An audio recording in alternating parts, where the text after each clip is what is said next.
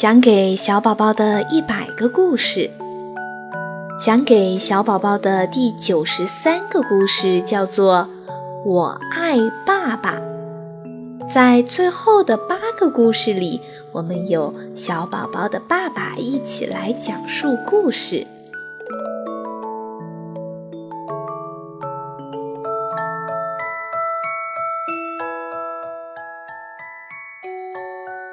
你长高了，小家伙。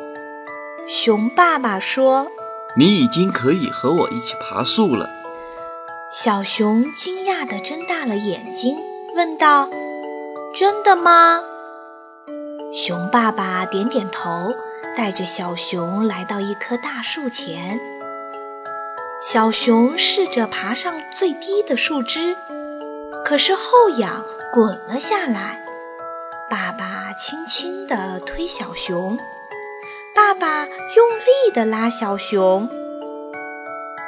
你能做到的，他轻声鼓励小熊。突然，小熊发现自己能爬树了。我爱爸爸，小熊心里说。你变勇敢了，小家伙。熊爸爸说。你已经可以和我一起去采蜜了。小熊气喘吁吁地说：“我可以吗？”熊爸爸朝他眨了眨眼睛，带着他来到另一棵大树前，指着树干上的洞。小熊刚伸出爪子，耳边就响起了愤怒的嗡嗡声。小熊连忙缩回手。动作要快，熊爸爸笑着说：“你有厚厚的皮毛，小蜜蜂可遮不伤你，你能做到的。”突然，小熊发现自己能采蜂蜜了。我爱爸爸，小熊心里说：“你变机灵了，小家伙。”熊爸爸说。你已经可以自己找一个洞穴过冬了。小熊咧着嘴笑了。你真的这样想吗？当然了。熊爸爸说。小熊出发了。不要离食物太远。熊爸爸说。要为来年春天做准备啊。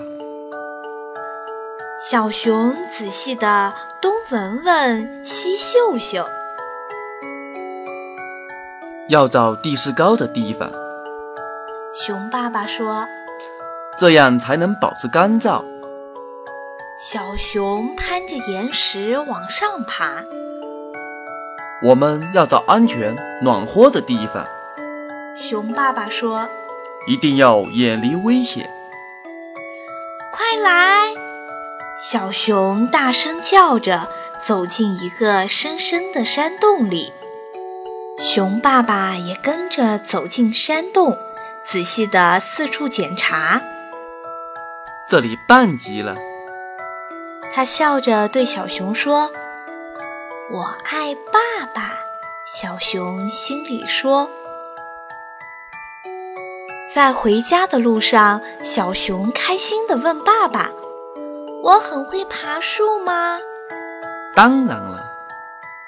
我很勇敢吧？小熊接着问。是的啊。我找到了一个很好的山洞吧？小熊又问道。好的不能再好了。熊爸爸笑着回答。我真为你骄傲啊，小家伙。很快，小熊和爸爸回到了家里。突然，小熊感到很累，但他还有话想对爸爸说：“我爱你，爸。”小熊还没有说完，就睡着了。爸爸轻轻地拍了拍小熊的头，说：“小家伙。”我也爱你。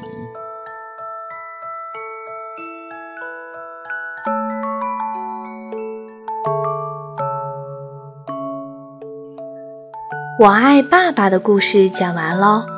有爸爸的参与，这样的故事会不会更温暖呢？咱们明天见，亲爱的宝贝，晚安。